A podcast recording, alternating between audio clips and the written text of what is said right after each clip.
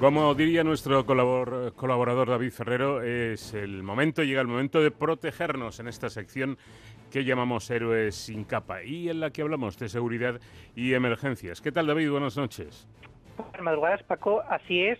Y de hecho, si algo ha traído la COVID-19 ha sido, entre otras cosas no tan buenas, el trabajo al unísono de la comunidad científica para hacer frente a la peor pandemia del último siglo. Una pandemia, recordemos además, que es global, que afecta a todo el mundo.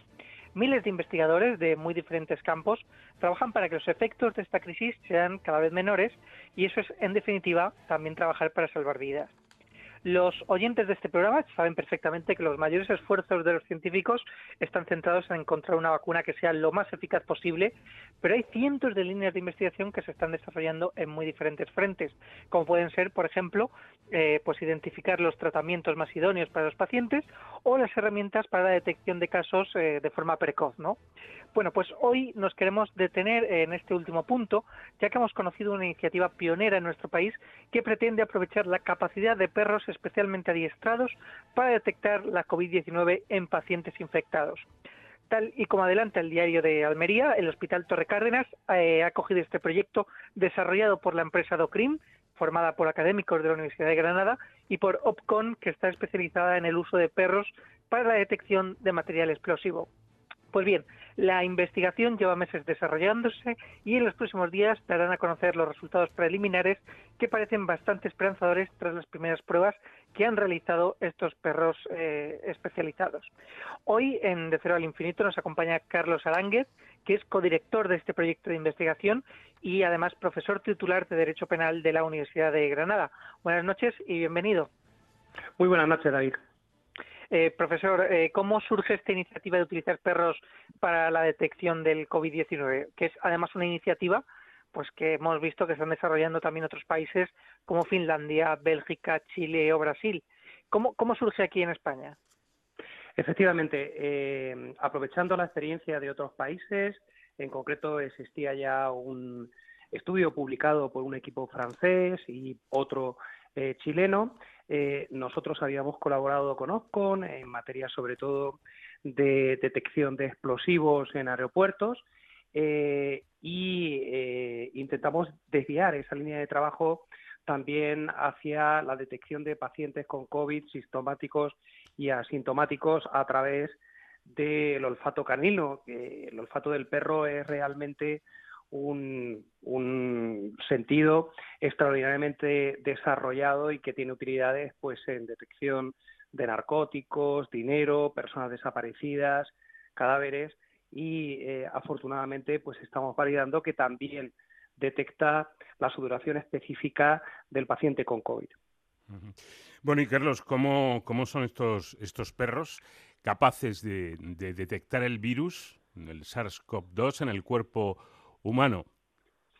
Los perros eh, tienen que tener una formación específica basada en el reconocimiento de muestras de pacientes con COVID eh, de cualquier edad.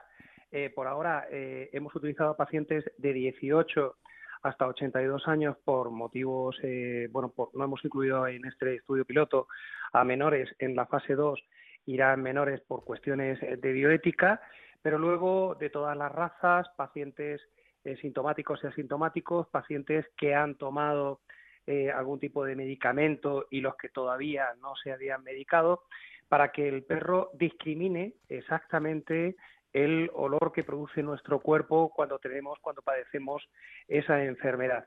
Eh, la muestra se toma de la axila en una gasa estéril que aproximadamente está bajo la axila del paciente unos 20 minutos y posteriormente se mezcla obviamente con muchísimas eh, muestras distintas para que el perro reconozca siempre cuál es el olor de los pacientes positivos de COVID.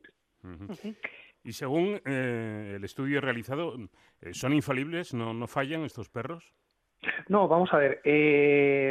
un perro adiestrado, por ejemplo, el que mejor resultado de los tres ha, dado es Angus, puede llegar a tener el 100% de acierto.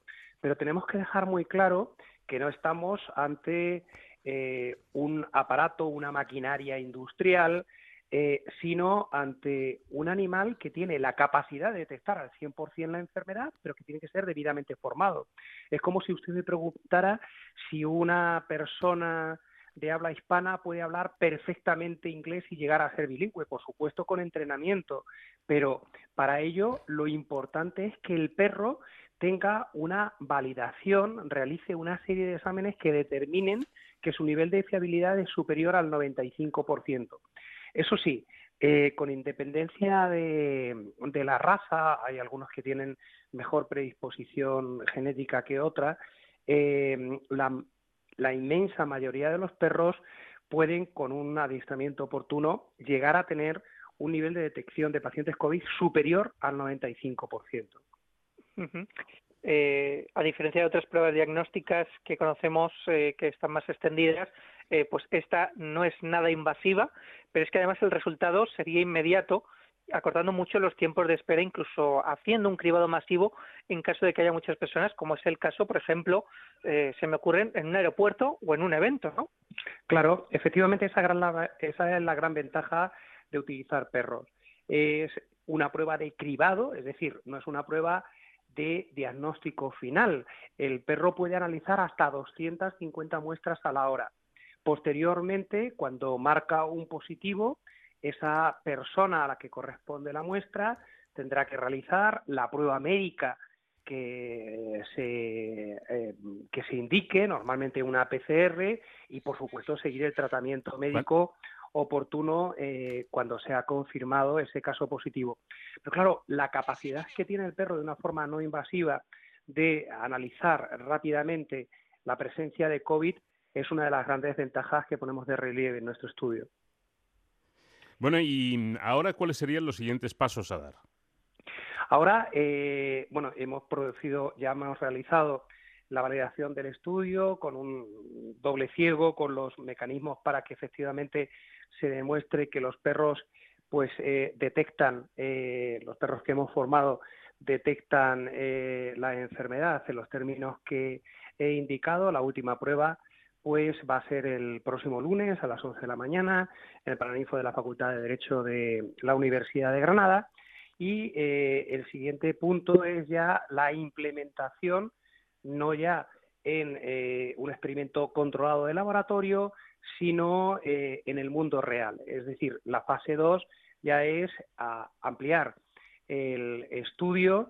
vamos a continuar con personas exclusivamente mayores de edad inicialmente y añadiendo en las muestras la sudoración de eh, niños y adolescentes que es distinta de las personas adultas y por tanto el perro tiene que acostumbrarse también a discriminar esa circunstancia, que es una variable que, según los estudios que han publicado en otros países parece que no va a alterar los resultados esenciales. Y en estos, casos, en estos casos, cuando aparezca un positivo detectado por uno de estos perros, em, ¿cómo se va a actuar? ¿Se le va a decir a esa persona que tiene que quedar retenida o que tiene que ir al hospital? Efectivamente.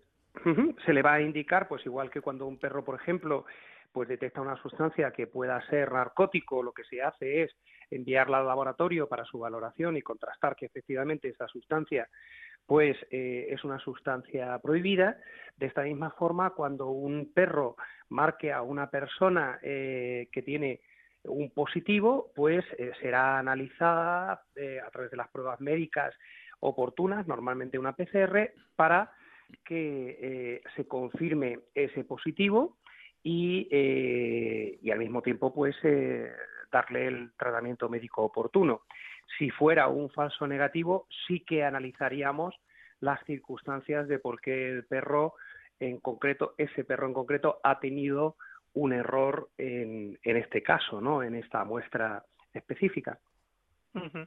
Me imagino, además, que si los datos avalan el proyecto, como parece que, todo está indicando, su intención es replicarlo a, nivel nacional. Claro, eh, la idea sería ir desarrollando el proyecto, formando nuevos perros y eh, utilizarlos para, insisto, discriminar, es decir, para hacer una preselección de cuáles podrían ser los pacientes que tienen este problema, ¿no? Pues Carlos Aránguez, eh, mucha suerte con este proyecto como codirector del mismo y, muchísimas gracias por atendernos. Seguiremos muy de cerca esta iniciativa que es mm, desde luego muy interesante. Gracias a su disposición. Un abrazo. Buenas noches.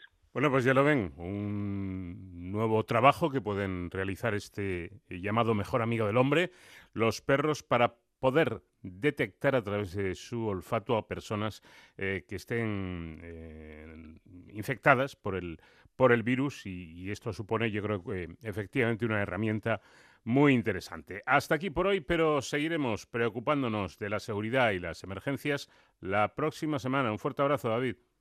La verdad, Paco, es que no dejan de sorprendernos nuestros amigos de cuatro patas. Hasta la semana que viene y hasta entonces ya saben,